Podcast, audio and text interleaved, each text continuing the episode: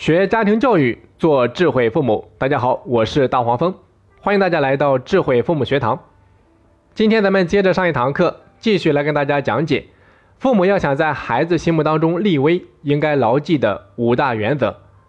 首先看第一个原则：夫妻同心，其利断金。什么意思？父母在对待孩子的态度上，表现一定要保持一致，否则的话，就是犯了教育的大忌。你比如说，老妈明明说放了学之后要先完成作业，然后再玩，孩子却说，老爸已经批准了，我可以先玩，然后再做作业。再比如说，老爸说晚上八点钟之前必须回家，孩子却说，老妈批准可以玩到九点。那如果这样的情况时常发生，那么孩子就会钻空子，他会将有利于自己的一方当做挡箭牌。比如说，老爸教育他。他就拿着老妈说事儿，老妈批评他，他又拿着老爸当挡箭牌。所以，如果夫妻双方在教育孩子上态度不一致，非但给了孩子钻空子的机会，同时也不利于孩子良好行为的塑造，那更是在相互拆台，最后让对方好不容易在孩子身上建立起来的威严扫地。更有的父母喜欢两面派，孩子和爱人是谁都不想得罪。孩子面前一套，爱人面前一套，那这样的父母永远没办法在孩子面前建立威严，只能是搬石头砸自己脚，最终里外不讨好。所以，请大家记住，夫妻同心，其利断金。夫妻双方在教育孩子上，一定要充分沟通，要多总结、多碰撞，最好是能够一起多学习，最终啊，才能够在教育孩子的原则、态度和观念上达成一致。那这样就不至于让孩子不知道该听谁的，同时父母双方的威严也能够建立起来。再来看第二个原则，无原则不立，什么意思？一个没有原则的人，就好比是墙头草，随风倒。这样的人，别说是教育孩子，就是在生活上也是很容易被别人看不起的。大家试想一下，一个公司为什么要有制度？一个家族为什么要有家规？其实这些啊，都是一个公司和家族有原则的体现。那说到家规和原则啊，我这边在前些日子刚好整理了一篇林则徐在五十多岁写下的关于自身的修行标准，这也是他教育孩子的原则。那在我看来，也可以被咱们父母拿来当成家规。那如果有需要，你可以添加微信四二二六八零八三四。然后发送“家规”两个字，就可以收到这篇文章了。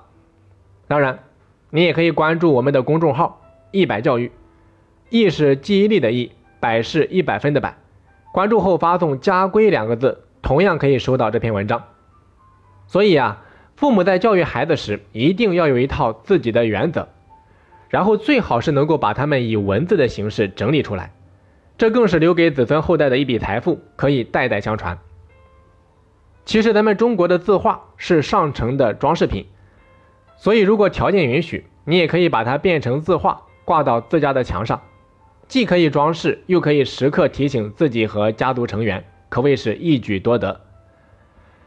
当然，原则不在多，而在于要讲到要点上。你比如说毛泽东，他把自己毕生的军事战略和思想总结下来，最后不过也就是整理了十大军事原则。再比如，被誉为兵学圣典的《孙子兵法》，全书加起来也只有十三篇。所以说，原则不在多，而贵在践行。这就好比啊，如果说作为父母，你能够把诚信两个字践行到底，让它根植于孩子内心，那这样的教育也无疑是成功的，是影响深远的。那说到践行，最重要的当然是父母的以身作则。所以大家千万要弄明白一点，我在这里讲的原则，不是父母专门给孩子制定的原则，更不是拿来规范孩子行为的条条框框，更更不是父母单方面说了算的，而是父母和孩子协商约定的行为准则，它是家庭成员都应该遵守的。正所谓王子犯法与庶民同罪。那么当明白了以上我所讲的这一层意思。父母就要做到，不能因为太过溺爱、惯宠孩子而丧失原则，对孩子过于迁就，一定要让孩子感觉到父母是说到做到，不准就是不准，没有空子可钻，这样就能够逐步建立起在孩子心目当中的威严。好，再来看第三个原则，情绪是魔鬼。很多家长情绪大过理智，最后说出或者做出很多让自己后悔的事情，事后又特别的自责，最终形成恶性循环。所以，家长在表达自己意见的时候，一定要控制好情绪，不要过于激动，保持冷静和坚定的态度非常重要。这样的家长才是真正的不怒自威。才能够让孩子感受到家长是理智的，是坚定的，是经过深思熟虑的，而不是一时的头脑发热。也只有这样的家长，不论是对孩子还是对其他人，都是非常具有影响力的。所以啊，家长千万不要表现太过激烈，让孩子觉得家长过于霸权，什么事情都是家长说了算，自己没有一点自由和空间。这也是为什么我们反复强调。家长一定要以身作则的原因。最后啊，再次强调一下，情绪是魔鬼，控制情绪才能够控制事态。好，再来看第四个原则，没有调查就没有发言权。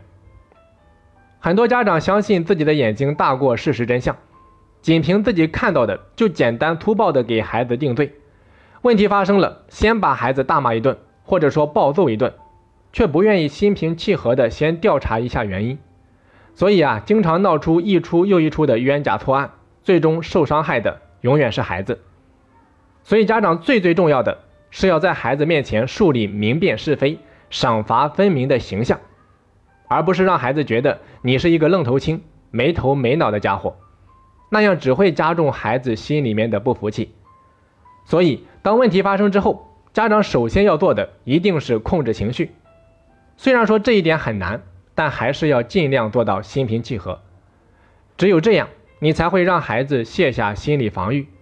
那如果问题真的错在孩子，就要对孩子进行惩戒，或者说给出合适的引导。你比如说，你可以告诉孩子，做人一定要诚实，要勇于承担过错，而不是在错误发生了以后互相推搪。一个人只有有错能改，这样子才能够得到别人真诚的原谅。当然，请家长记住，比这些更重要的，一定是要了解孩子背后的真正动机。如果孩子动机是好的，那么在惩罚了孩子错误行为的同时，还要对他好的动机进行肯定和表扬，这样子才能够真正的做到以理服人。好的，最后再来看第五个原则：懂孩子才能够教育孩子。咱们经常会听到诸如“知己知彼，百战不殆”，或者说“知人善用”这样的忠告。其实教育孩子就好比是用人和管人。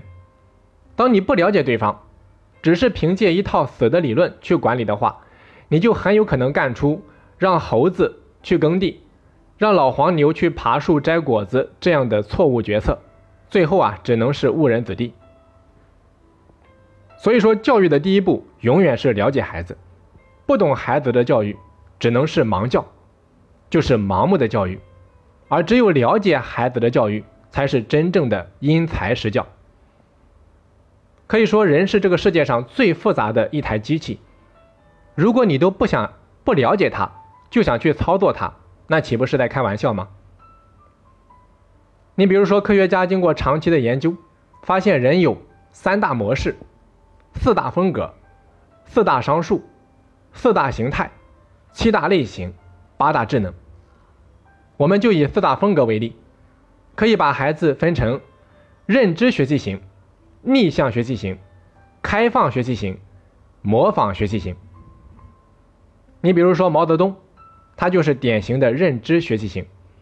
那么这种类型的孩子，往往都比较有主见、有思想。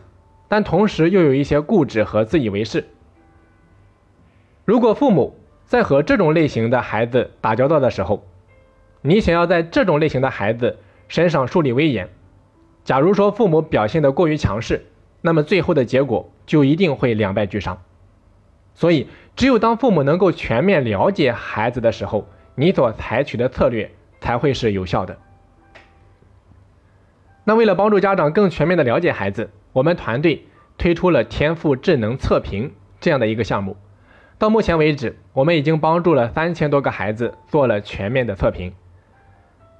所以说，在今天这样一个科技迅猛发展的时代，家长一定要学会借力于科技，借力于专业的团队，帮你快速的了解孩子，因为这才是最高效的一种方式。那如果有需要的家长，你也可以添加微信四二二六八零八三四，然后发送“智能测评”四个字，就可以进行全面了解了。好的，讲到这里啊，关于立威的五大原则。我们就全部讲完了。那么希望大家能够学以致用，在下一堂课我会把剩下的最后一个关键点——立信，给大家讲完。最后再次感谢大家的持续收听，我是大黄蜂，咱们下期再见。